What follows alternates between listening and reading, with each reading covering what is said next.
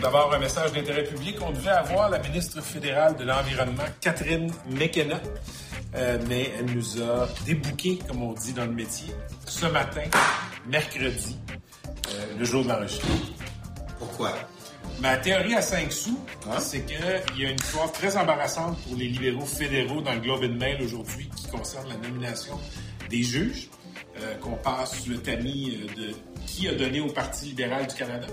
Et euh, ma, théorie, ben, ma théorie à 5 sous, c'est qu'ils veulent pas que euh, les ministres fédéraux euh, courent la chance de se faire poser des questions aujourd'hui. Cette semaine, ce mois-ci, cette année.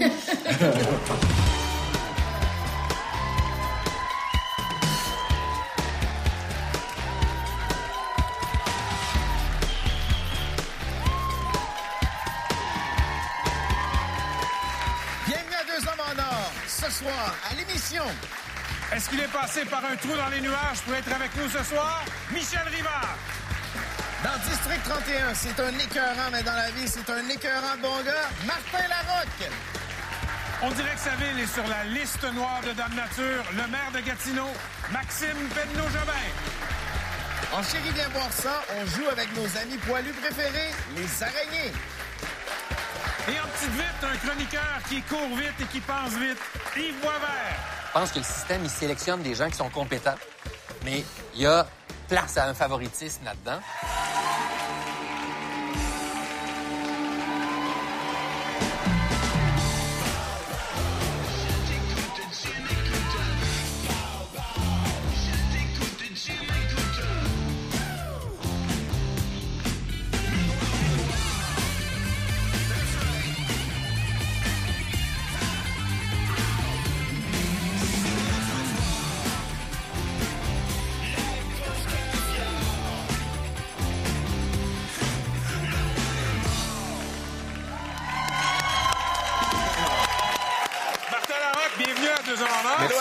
Merci beaucoup. Salut. Martin, t'es comédien, mais t'es aussi identifié, disons, on va appeler ça la parentalité. Oui, T'as écrit oui. quatre livres sur le fait d'être père, et ton dernier s'intitule, le, le- le- le titre dit tout, Quand t'éduques, éduque. Ouais. Qu'est-ce qu'on va apprendre là-dedans? De- oh, euh, J'espère qu'on n'apprendra rien de concret, mais qu'on va réfléchir beaucoup. Le but du livre, c'est de- de- d'avoir juste des réflexions sur notre rôle. C'est un, un moment qu'on se permet très peu en général. Arrêter et réfléchir. Mais réfléchir pour de vrai, juste lancer des idées, se poser des questions sur nous-mêmes, sur les choix qu'on fait par rapport à la parentalité. Puis je le veux aussi un peu comme euh, un livre doudoune. C'est-à-dire qui fait du bien. Doudoune? Réconfortant. Qui fait du bien, que tu veux traîner. euh, le livre dit t'es un bon parent. OK, c'est ce qu'il dit. Ma, ma- ma- mon hypothèse de travail depuis toujours, c'est que tous les parents sont bons. C'est pas tous les parents qui le savent toujours, c'est pas tous les parents qui ont accès rapidement, mais tous les parents sont bons. C'est intéressant ce que tu dis parce que j'ai l'impression que quand on est lancé dans l'aventure d'être père, d'être mère, euh, on a parfois très peu de temps pour y penser à ce qui s'en vient. Ouais. J'ai un livre qui a longtemps été refusé, qui, qui a encore été refusé dernièrement dans les maisons d'édition, qui s'appelait 10 questions à se poser avant d'avoir un enfant. Et c'était vraiment 10 pistes de réflexion fort intéressantes sur ce qui s'en vient. Puis il a toujours été refusé parce que les éditeurs me disaient, les gens qui vont lire ça, après, voudront plus faire d'enfants. J'ai fait, exact, vous avez compris. OK, fait que la dénatalité aurait été aggravée par ton Oh, livre. tellement, mais tellement. Parce qu'il y a beaucoup d'enfants qui viennent au monde qui ne devraient pas arriver maintenant ou dans ces milieux-là, par exemple. Parce qu'il y a certaines questions qui n'ont pas été posées. Ouais. Maintenant, ils sont là, les enfants. Fait qu'il faut agir autrement. Alors, je les ai quand même glissées dans mon livre, les questions, en disant, En je, vais, douce. je vais les mettre quand même, mais qui va permettre aux gens de comprendre cette espèce de rôle de leadership. Quand éduque, éduque vient de la fameuse conférence aux États-Unis qui disait When you lead, lead. tu, tu dis avoir une approche sans jugement, mais je me suis quand même senti un peu jugé en te lisant. C'est comme par exemple, et- et qu'est-ce que ça voulait dire? C'était quoi ce jugement-là? ben, exemple, comme moi, quand ma fille a fait un dessin, je dis, il est beau ton dessin, même s'il est laid. Ben, dis-le. Mais toi, tu dis que c'est pas bon de trop complimenter nos jeunes. tu sais. Non, mais si elle est, il est, Ouais. c'est tout. Non, non, mais, Non, mais L'idée ici... non, non, mais l'idée ici, si tu as lu le livre au complet, Je l'ai lu au complet deux fois. OK, relis-le. tu vas comprendre que dans le livre, à un moment donné, je dis, je voulais faire le plus petit guide parental au monde. Ouais. Je vais répondre autrement. Je voulais faire un guide parental qui était grand comme ça, qui avait trois phrases, qui était, fais ce que tu veux, mais fais quelque chose sans violence. OK? Fait que si toi, tu as le goût de complimenter le dessin, complimente-le. C'est ta fille. C'est ton milieu. Si moi, je suis pas d'accord avec, so what? tu comprends? Je suis pas un professionnel de la parentalité. Je suis un père qui a réfléchi beaucoup. OK, j'ai orienté mon regard, j'ai lu, j'ai fait mes recherches là-dessus.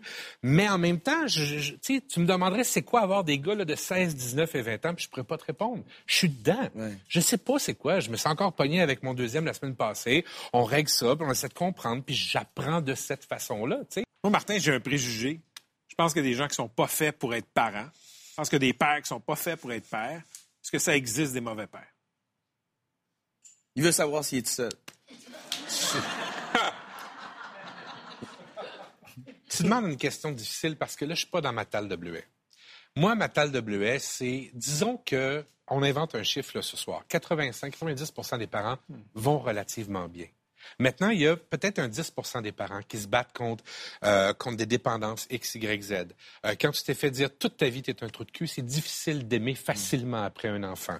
Euh, il, y a des, il y a des papas, ou je parle au nom des pères, là, des pères qui battent, des pères qui violent, des pères qui agressent. Et ça, c'est pas ma gang. Je peux pas parler pour ces gens-là. On sait qu'il y a des soins. On sait qu'il y a des services. Il y en a une shitload. Est-ce qu'ils doivent ou ne doivent pas être papa? Je sais pas. Ils doivent être soignés? Oui. Aidés? Oui. Avoir de l'appui dans leurs problèmes? Oui, absolument. J'ai envie que les, mes jeunes se responsabilisent. Puis toi, tu as, ramassé des informations, des résultats d'études qui disent que des jeunes entre 7 et 9 ans peuvent, par exemple, mais j'en doute pas, se lever seul pour aller à l'école le matin avec un réveil matin, mhm. faire leur lunch pour l'école, plier la lessive, cuisiner des plats simples, remplir et vider la vaisselle, passer l'aspirateur. Faites vos lunchs puis passez l'aspirateur. Moi, j'ai ça. Fait que je serais bien content si mes jeunes le faisaient. C'est facile à écrire. Est-ce que ça se passait comme ça chez toi? Non. Euh... Euh, ça, a été, ça a été, ceci dit, une quête permanente. Je comprends. Oui, j'ai commencé à placer certaines choses, à tester. J'ai un focus group de trois gars. Fait que je testais un certain nombre de choses, mais après ça, ça a été surtout des discussions avec d'autres parents. Mm. C'est une bonne façon de, de, de, de, de les amener tranquillement vers la responsabilisation, le succès, la créativité même. Tout à fait. Et même l'intelligence. L'intelligence des racines latines de créer des liens entre les choses. Tu sais. Euh, mais ça demande c'est du temps, c'est répéter, répéter, répéter, puis c'est être là. Et ça, c'est le, mandat le plus lourd du parent. Mm. Soit là. Et là, le problème, mm. c'est que les parents ne sont pas là. Tu sais ce qui est le plus difficile à saisir là-dedans? c'est le côté qui a l'air facile dans la bouche. Tu l'as dit tantôt. Ça a l'air facile, OK? Être parent, c'est aussi agréable qu'épuisant. C'est difficile. Puis souvent, le commentaire que j'ai le plus souvent, c'est oui, vous savez, c'est vrai que c'est pas facile. Hell, I know que c'est pas facile. Oh, c'est écrit que ça allait être facile d'élever des enfants, mais ça ne veut pas dire que ça peut pas être plaisant. Martin, c'est plaisant dans l'absolu. Dans l'exécution, dans le quotidien, ça peut être éreintant. Mais l'est. L'exemple que je prends, c'est j'aime ça penser au game de hockey puis au fun que mon fils a à jouer au hockey. Quand je pognais pour aller à la game à Saint-Léonard à 6h30, c'est pas le fun. Oui, non. Mais c'est une belle métaphore de parentalité. Oui, oui. Oui, mais absolument. Mais il y a des gains à tout ça. Parce que toi, tu penses à long terme présentement. Là, si tu réagis de même, tu réagis de même à court terme. Mais élever un enfant, c'est un investissement à long mm, terme. Vas-y, lève-toi, ferme ta trappe, va, va à, l'aréna. Tu comprends? Puis à long terme, tu vas créer quelque chose. D'abord, une relation père Des souvenirs, ben oui. Euh, vous allez peut-être aller déjeuner ensemble après. Mm. Il va avoir une victoire ou une défaite. Tu vas devoir dealer avec ça. Beaucoup de défaites. Il va jouer dans la Ligue nationale, puis tu vas être riche. Mais, mais, mais, mais. There you go. Martin, ce que tu dis sur la parentalité, ça fait des années que je t'entends en parler. Je trouve que ça tombe sous le sens. Je t'ai entendu dans une entrevue il n'y a pas très longtemps dire que tu n'as pas fait vacciner tes enfants. J'ai trouvé ça insensé. Euh, en quoi tu es davantage un expert que les milliers d'études scientifiques qui disent que, overall, les vaccins, c'est une excellente chose pour l'humanité? OK. oh, man. Euh, tu vas faire ton salon. Tu vas aller chez Sico. Tu vas regarder le mur de peinture. Puis tu vas avoir des suggestions des designers. Puis à un moment donné, tu vas choisir la couleur. Puis tu vas faire, nous, là, c'est rose et noir. ça va être parfait. Tous tes voisins vont faire, sérieux? Tu fais, ouais, ouais, on l'a choisi. Ça veut dire que si tu me donnes une partie de mon travail de père, c'est-à-dire qu'il y a eu réflexion, il y a eu différentes sortes de lectures, tout, le pour et le contre, il y a eu décision. Ça, c'est ma décision. Ça, tu respectes ça. Non, non, non, attends, arrête là. Tu peux plus aller plus loin que ça. On ne peut pas avoir cette discussion-là parce que ça, c'est rendu des choix de parents personnels. Moi, j'ai choisi ça. Les gars vont bien, leur santé est extraordinaire. S'ils vont en voyage, s'il y, a des, s'il y avait une blessure, le vaccin du tétanos, puis ça, ils l'ont eu, là, tu euh, faut pas être con non plus avec tout ça. Mais il y a eu une décision parentale. Notre discussion devrait tourner présentement autour de ça. Comme les parents qui retirent les enfants de l'école pour faire l'école à la maison. Comme les parents qui décident d'une religion qui peut être parfois extrémiste et surprenante. Comme un parent qui décide de nourrir ses enfants de façon X, Y, Z. On fait, OK, je trouve ça spécial, mais c'est une décision parentale lorsqu'on installe ce respect-là, on commence à avoir un meilleur jeu parental social, je te dirais. tu vois, quand, tu, quand tu dis, c'est comme si je, choisis de donner une certaine diète à mes enfants. Euh, c'est comme si je choisis de faire l'école à la maison. Faire l'école à la maison ne va pas rendre d'autres enfants malades. Ben non, mais on est dans un système où, à un moment donné, je vais arriver à une croisée de chemin je vais arriver à une croisée de chemin, il y aura un examen obligatoire, il y aura, il y aura un choix de carrière à faire, il y aura à expliquer le choix. Quand ça va être le temps de se trouver un emploi, à quelle école vas-tu, j'ai fait l'école à la maison, euh, euh, il va arriver chez des amis à un party, il va avoir un plat de chips, il va faire non, je peux pas, je peux manger que des sauterelles. Puis là, les, gens vont faire oh mon Dieu, mais c'est surprenant. Et il y aura toujours un moment où tu devras défendre ta position constamment, tu sais. Mais cette, cette discussion-là est bizarrement une discussion qu'on peut avoir sur le vaccin en général, mais pas sur mon choix personnel, pas sur le mien. Même si ça affecte les autres? Même si... ça affecte les autres? Ben, c'est-à-dire que tu réagis comme un autre père qui avait des enfants dans son école, qui n'étaient pas vaccinés, qui étaient... Puis jusqu'à date, jusqu'à date, hmm. OK, touchons du bois, il n'y a pas eu de problème. Euh, si je devais intervenir auprès de la santé des enfants, on est toujours intervenu. Tu comprends? S'il y avait quelque chose, l'enfant voulait voyager dans les pays arides, ben ça prenait des vaccins obligatoires. On ne s'est pas opposé en disant ah, non, non, non, non, non. Tu sais, faut pas être con non plus. Ça a été un plaisir de te recevoir, hey, euh, Martin. Grand plaisir, merci beaucoup. Hein? Merci beaucoup. Merci, Martin. Votre fils Anthony Mousseau-Rivard est devenu un king de la cuisine à Montréal. Ben oui, oui. Est-ce que c'est vous qui avez montré à cuisiner? Écoute, tout ce que je peux dire, c'est que j'ai montré comment faire un pâté chinois. Et encore aujourd'hui, écoute, mon, fils est un des meilleurs chefs au Canada. Il vient chez nous. Et si mon pâté chinois est pas fait exactement comme je lui avais montré quand il avait 12 ans, il me chicane. Alors, euh, c'est... mon fils est autant un créateur extraordinaire en cuisine qu'un gars très attaché à ses goûts d'enfance. Alors moi, je suis le gardien de la recette du pâté chinois. Il y a des gens qui mettent des sacs de sable sans avoir reçu un chèque de Québec. Il y a eu de 2017? De 2017.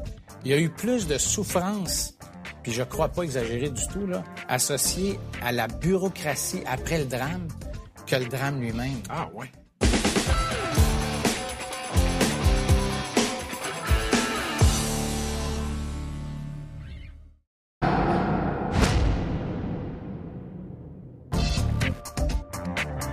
Je m'en vais faire l'entrevue avec le maire de Gatineau, Maxime Penneau-Jobin. Euh, Gatineau a vécu depuis deux ans trois événements climatologiques extrêmes, deux inondations de type ça n'arrive qu'une fois par siècle et une tornade l'été dernier. Écoute, faut que je te dise quelque chose. Le maire de Gatineau, c'est comme ça. C'est un de mes amis, donc je te le dis, je le dis aux gens.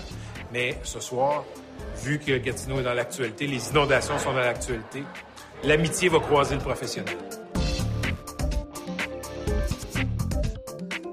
On peut profiter de l'occasion d'avoir un ami personnel de Pat euh, pour euh, savoir est-ce que il y a des souvenirs croustillants que vous gardez de vos... sais, moi, je suis un homme public, puis lui, c'est un homme public aussi. Donc, on a un pacte qu'on répond jamais à ces questions-là. on se protège un l'autre parce qu'on s'est connus à l'université. Oui. Fait qu'il y a des choses, en fait, même dont on se rappelle plus tellement.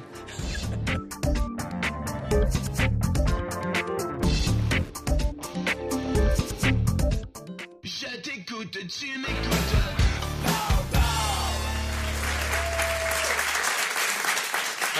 il y, a, des inondations un peu partout au Québec. Euh, on salue tous les gens d'ailleurs qui sont pognés là-dedans. Euh, vous avez nos meilleurs sentiments. À Gatineau, c'est la deuxième fois en deux ans qu'il y a des inondations majeures. Comment ça se passe chez vous? Euh, ben, ça se passe mieux qu'en 2017. En 2017, on avait 40% des sinistrés du Québec. On était monté, on avait dépassé le 4000 sinistrés, 2200 maisons touchées. Là, ce matin, ça a augmenté beaucoup, mais on est à 475 sinistrés, euh, 1500 maisons menacées, mais pas toutes inondées.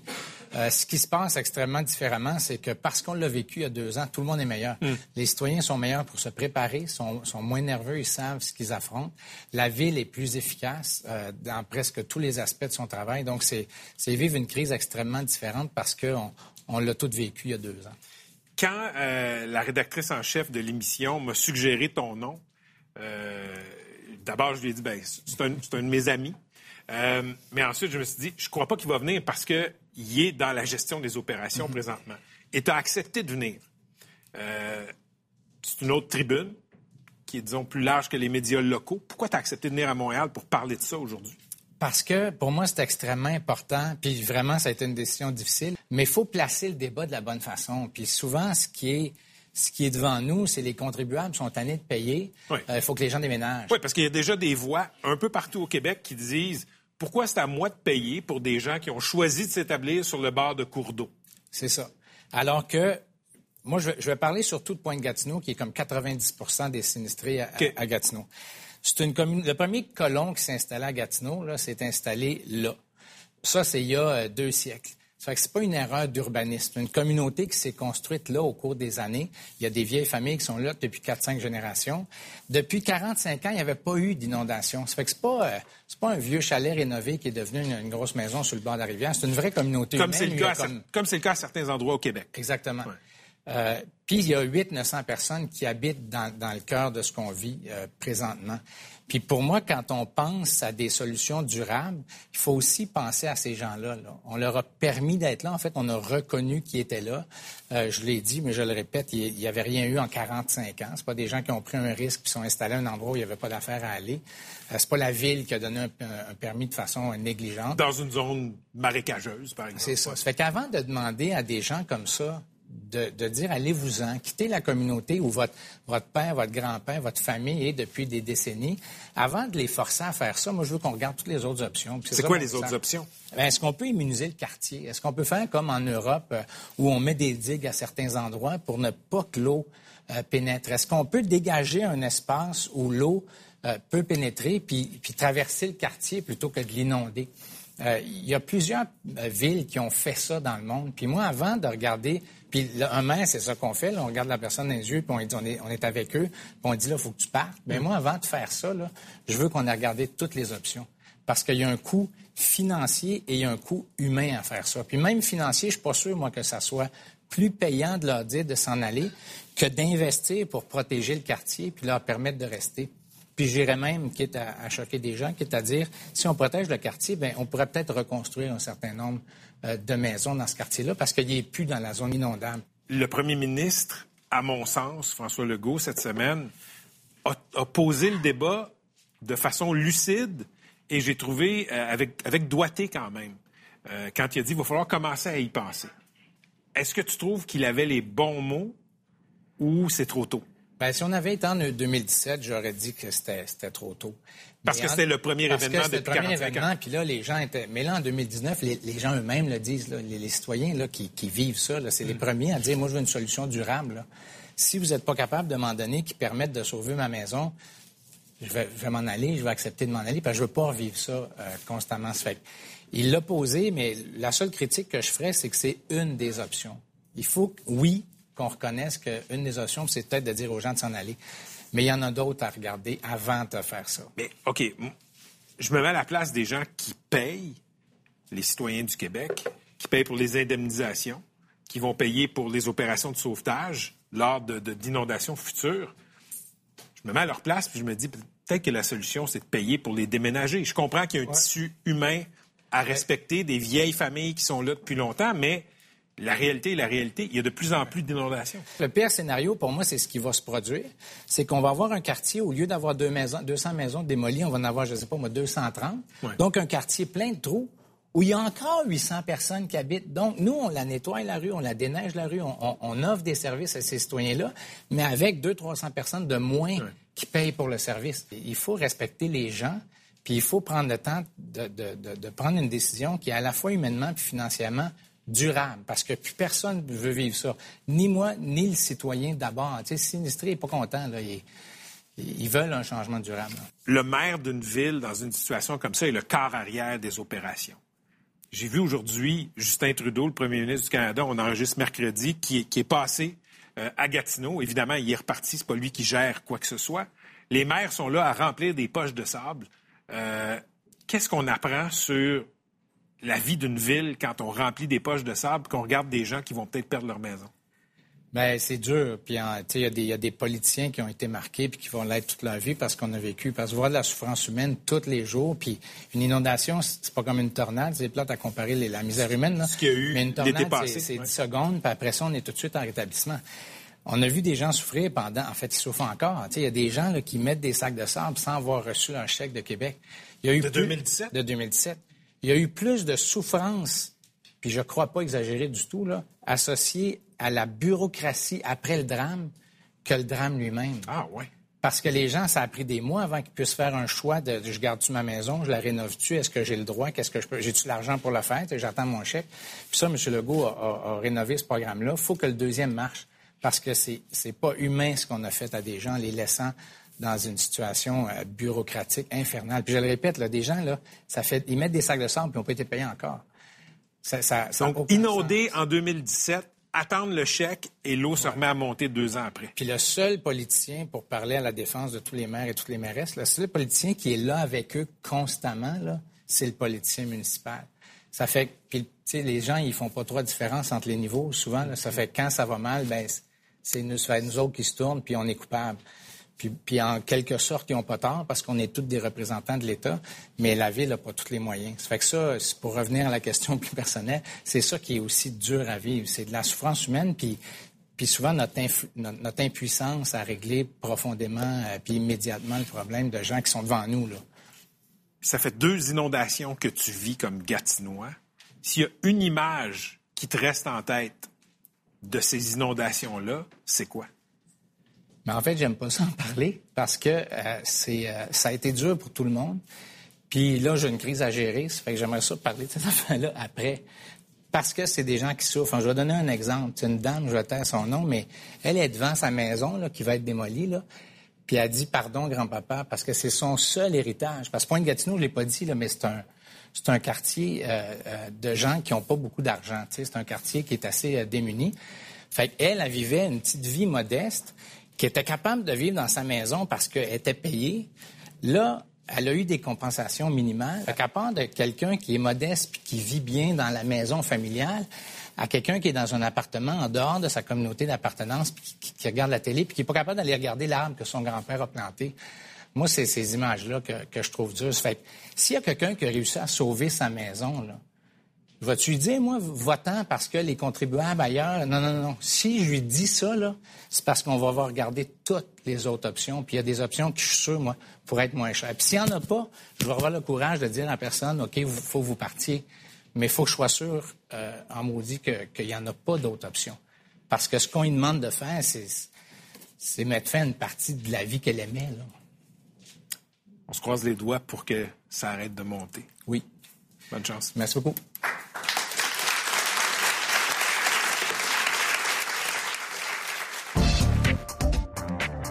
Toi, ton père était comment avec toi? Était-tu genre, bin sur l'épaule ou viens ici, mon grand? Euh... Euh, mon Dieu, mais là, tu parles de mon père, euh, modèle 1942. Euh, mon père qui m'a dit un jour, ah, c'était beau ça tu sais, moi, je suis un artiste. Fait qu'il dit, Martin, demande-moi pas de te dire je t'aime. Il dit, laisse-moi te le prouver. Fait que, ouais, je pense que j'ai aimé cette phrase-là de papa, puis je vis avec très bien. Moi, j'ai vécu une enfance où je voyais deux personnes mal assorties j'avais une mère qui était foncièrement mélancolique, j'avais un père qui était alcoolique. Moi, je les aimais, mais le triangle se reliait pas. Là, sentais qu'il y avait quelque chose. sentais qu'il y avait quelque chose.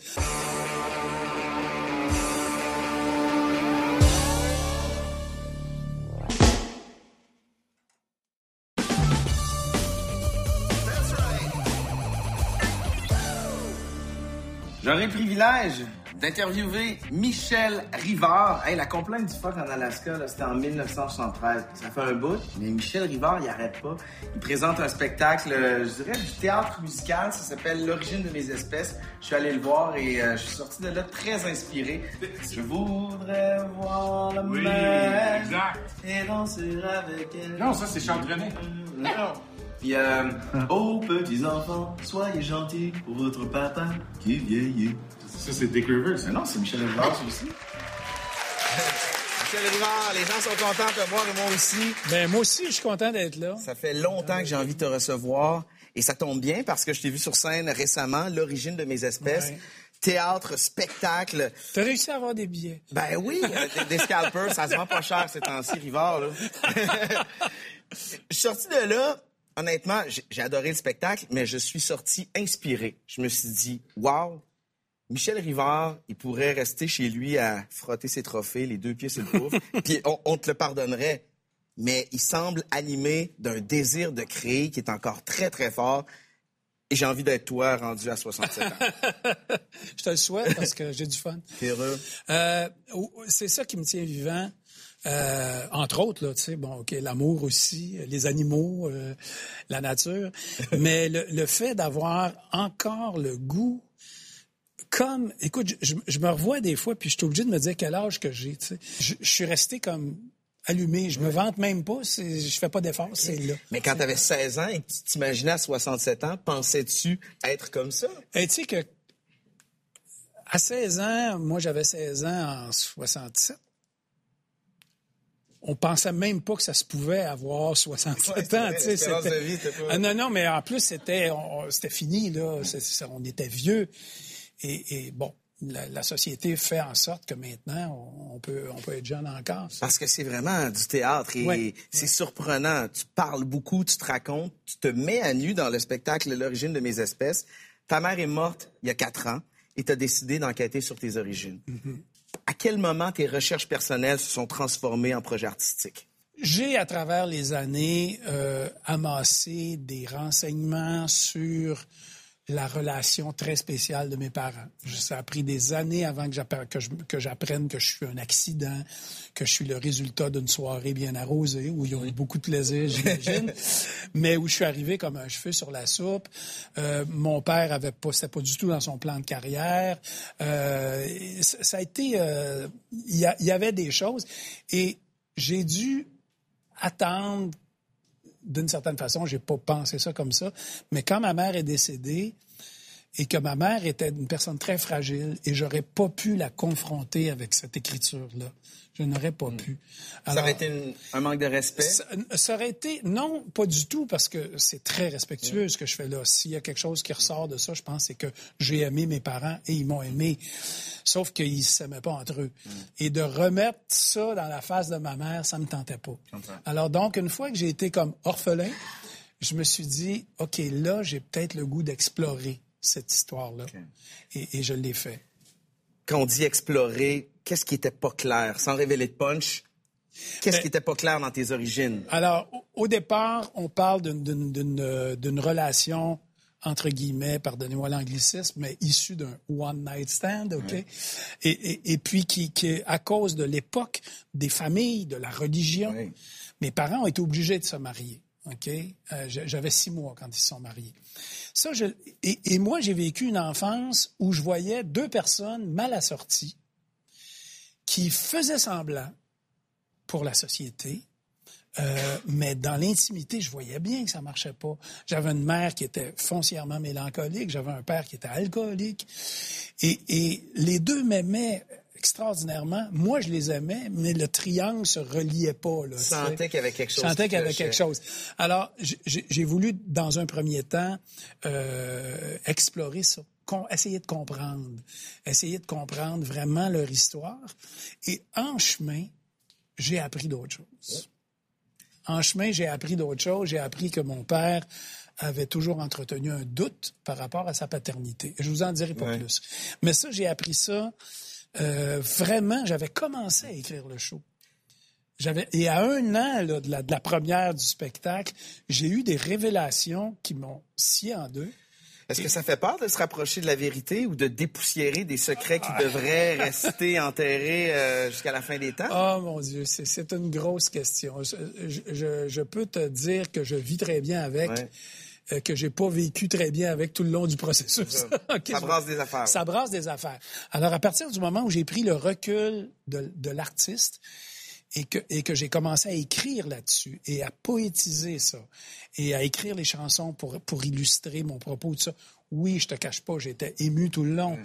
mais j'ai été capable de prendre une certaine distance pour en faire quelque chose qui n'est pas juste une confession, c'est un, une, une, œuvre. Ben, ça éveille des questionnements dans, dans, le public. Oui, Moi, le premier, j'ai été adopté, puis pour plein de raisons, retrouver mes parents biologiques, c'est pas une priorité en ce moment. Mais en voyant ton spectacle, ça m'a, c'est venu me chercher, puis ça m'a travaillé pas mal. Penses-tu qu'en vieillissant, ça va devenir peut-être plus important pour moi de, de retrouver euh, l'origine de mes espèces? Peut-être, peut-être. Je t'aiderai si tu veux. je t'aiderai à écrire le show. Je me souviens de mon père, lorsque j'étais plus jeune, il me parlait souvent du parti rhinocéros. Dans les années 70, un parti satirique qui avait comme projet de, raser les rocheuses pour unifier le Canada, euh, asphalter le fleuve. Euh. Moi, je voulais faire pousser des champs de spaghettis euh, sur la côte. Et faire pousser des plantes potes pour légaliser la marijuana. Oui, à l'époque. Ben à l'époque, hein, vous étiez visionnaire. C'était présenté contre Trudeau. Oui, oui, oui, qui, malheureusement qui a été élu. à quand ton retour en politique? Oh, jamais. Jamais? Non, non, je, je suis, je suis un citoyen je m'intéresse à tout ce qu'un citoyen doit s'intéresser à. Je vote. Je prends position quelquefois. Euh, je manifeste quelquefois. Je ne me présente pas du tout comme plus engagé que les autres. Je suis vraiment un citoyen qui a à cœur euh, la planète, qui a à cœur son quartier, qui a à cœur ses enfants, ses petits-enfants. Quand on réécoute du vieux stock de Michel Rivard et de, de Beau Dommage, par exemple, on, on réalise que vous chantiez vraiment Montréal. Oui, beaucoup, oui. C'est très présent, ça sent Montréal dans, vos chansons. Le Montréal de 2019, avec son bonjour hype, son franglais qui est très, très assumé, ouais. ça te dit quoi? Alors, le Montréal actuel, je l'aime autant que j'aimais l'autre avant. J'aime Montréal, j'aime être dans Montréal, j'aime voir l'explosion de couleurs, d'accents, d'origine. Euh, Bon, le franglais, je pourrais, je pourrais faire mon, mon, mon ultra-nationaliste puis me mettre à chialer, mais je vois la création qui se fait des fois en franglais. Et je crois que c'est plus important actuellement de, d'encourager cette création-là et, et, et, que des gens puissent, puissent s'exprimer avec la langue qui parle entre eux euh, que, de, que de jouer au professeur et de taper sur les doigts si ça me mm. tente pas. Je me suis déjà fait reprocher ça il y a quelques années parce que j'avais fait une, petite sortie, mais sur, euh, ben, sur la langue justement, sur le fait qu'il y avait des, des, des, chansons avec des mots anglais dedans, puis c'était un petit peu, euh, c'était, un petit peu prématuré comme comme réaction. Ceci dit, non, j'ai pas changé d'idée. Je, je, j'évolue, je regarde les choses. Moi, mon rapport moi avec la langue, la langue c'est mon outil. Moi, je ne, je ne pourrais pas m'exprimer en franglais. Je, ne je lis couramment en anglais, mais je ne pourrais pas écrire en anglais parce que j'ai pas ce, j'ai pas le souffle.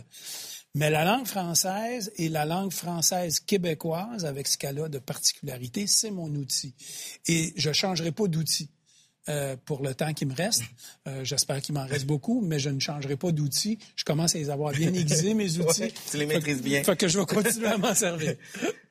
Je te sens pas sur le point de ralentir et c'est tant mieux, Michel Rivard. Merci énormément d'être venu nous voir. Merci beaucoup. L'origine de mes espèces. Vous faites le tour du Québec, vous partez en tournée. On fait le tour du Québec et on revient à Montréal chez Jean Duceppe, euh, novembre et décembre, et je vais être en tournée partout au Québec pour la prochaine année euh, et peut-être plus. Porte-toi bien. Merci, beaucoup. beaucoup à la tienne.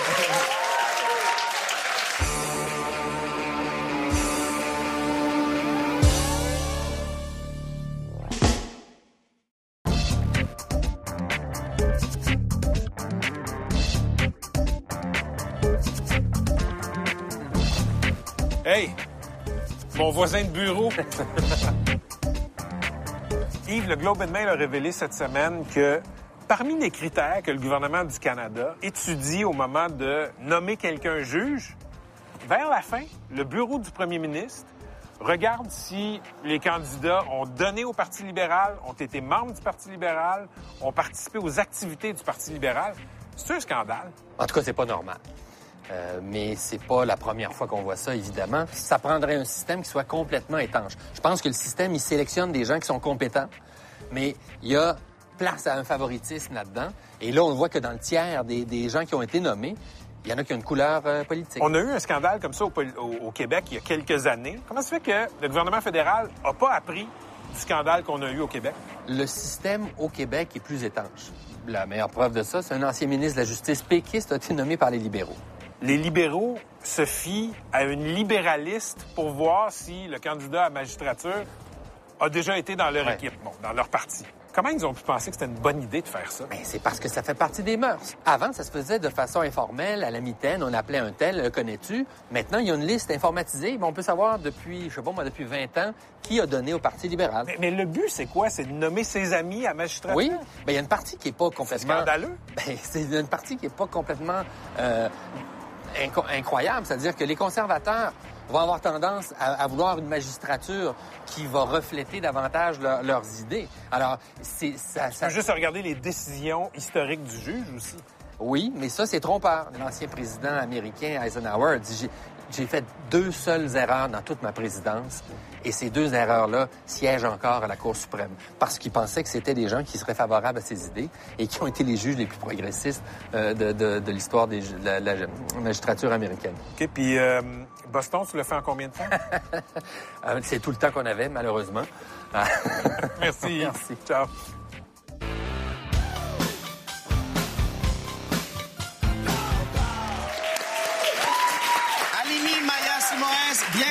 Bienvenue à. Merci. Alors, tu travailles au Centre des sciences de Montréal et on dit que tu es, euh, en fait, une soigneuse d'araignées. Tu es biologiste à la base. Oui, c'est ça. Euh, alors, ça a besoin de quoi, une araignée, à part de la nourriture et un accès Internet pour aller sur la toile?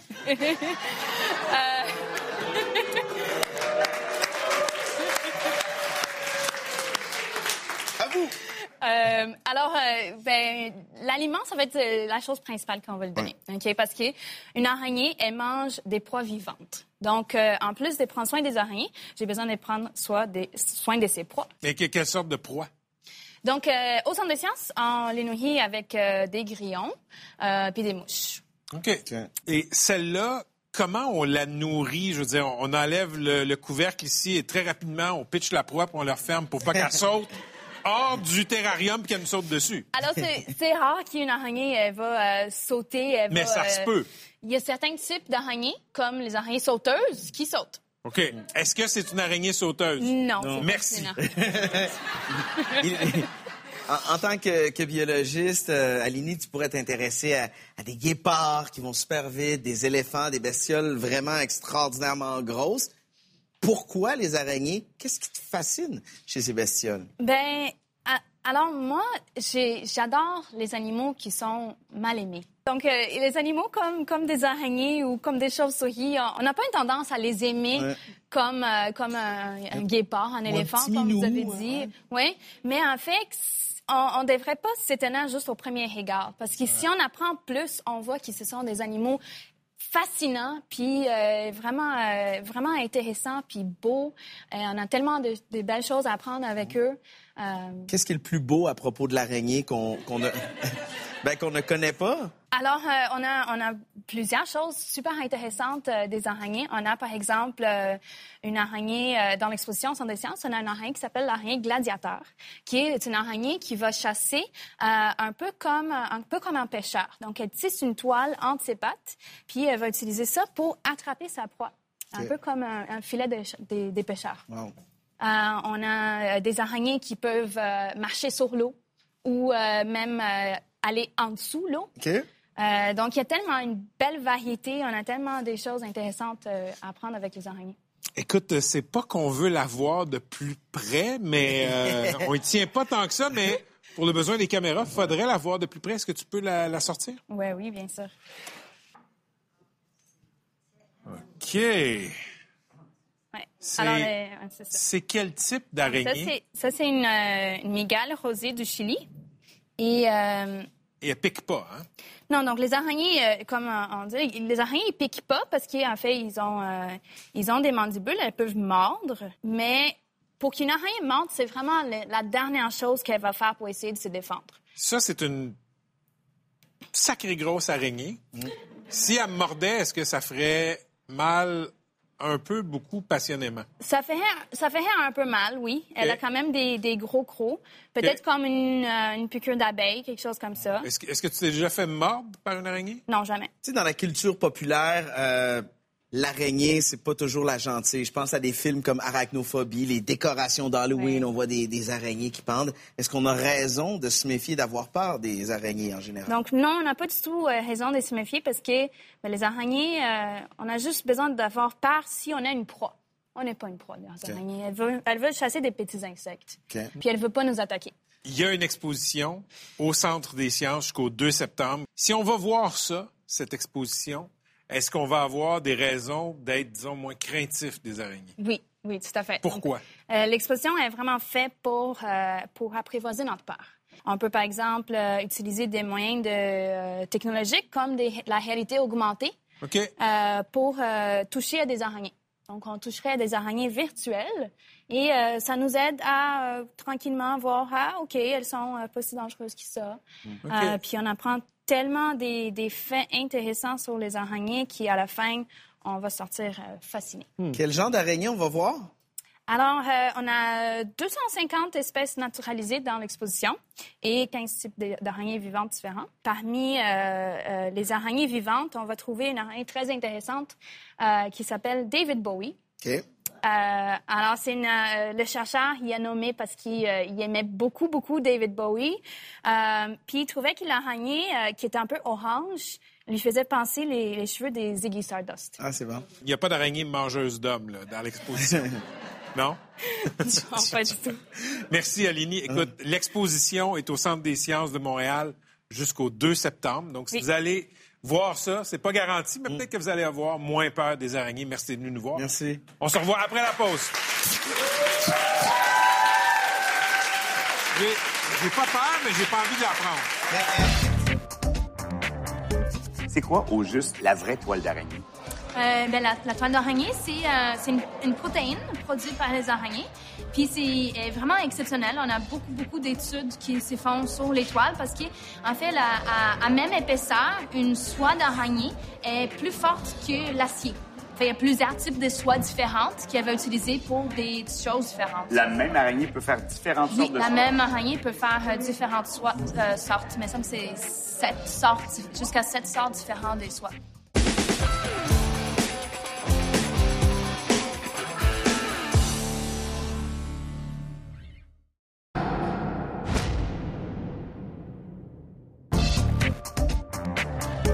Tu as écrit beaucoup de chansons dans ta vie. Je veux juste voir si tu les connais bien. Alors, je te lis une phrase d'une de tes chansons. Tu vas me donner le titre. Oui. C'est un point par bonne réponse. Vous avez un droit de réplique à la maison. J'étais parti en chantant Je reviens en sacrament. Mauvaise mine. Oui, un point. Je vis dans une bulle au beau milieu d'une ville. Ben euh, là, euh, c'est, je vous avoir la main. Eh oui, il est fort, hein? Ah oui, il est connaît. ce n'est pas le moteur, ce n'est pas la radio, ce sont des larmes d'ange sur le toit de l'auto. Le goût de l'eau. Oh, le goût. Le gros Raymond m'appelle dehors. La lune d'automne. Oui. Pour son besoin d'amour et de belles paroles, paraît que la ville. Rumeur sur la ville. Il se cache dans un coin de votre vie en habit. Méfiez-vous du grand amour. Je suis Rital et je le reste, et dans le verbe et dans le geste. Claude Barzotti. Ah! c'est bon, c'est bon,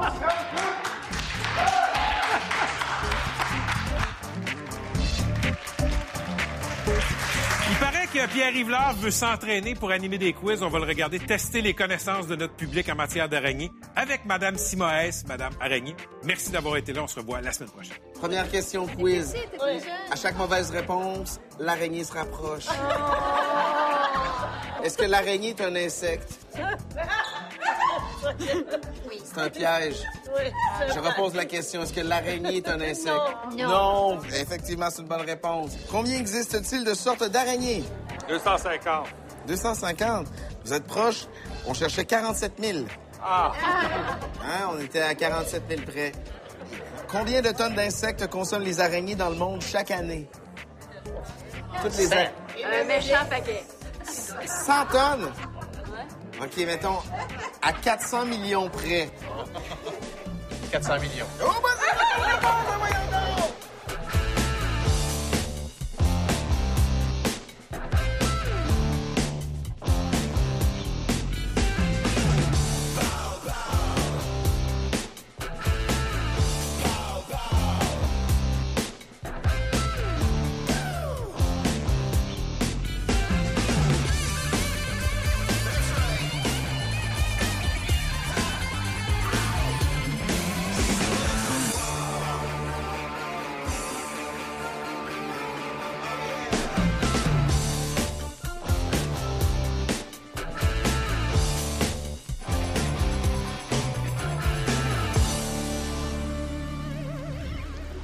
passer un dernier message? À Gatineau, là, ça fait trois fois en trois ans qu'on se fait frapper. Les, les, citoyens ont fait des quantités phénoménales de sacs de sable. Ils ont été des, des, bénévoles tout le temps. Les entrepreneurs ont prêté des équipements. Les employés municipaux n'ont pas compté leurs heures. Puis si vous me permettez de leur dire merci, là, puis je sais qu'ils sont faits fort, mais ça fait trois ans qu'on se fait frapper, puis ils sont encore là. Puis on peut être bien, bien fiers d'être Gatinois.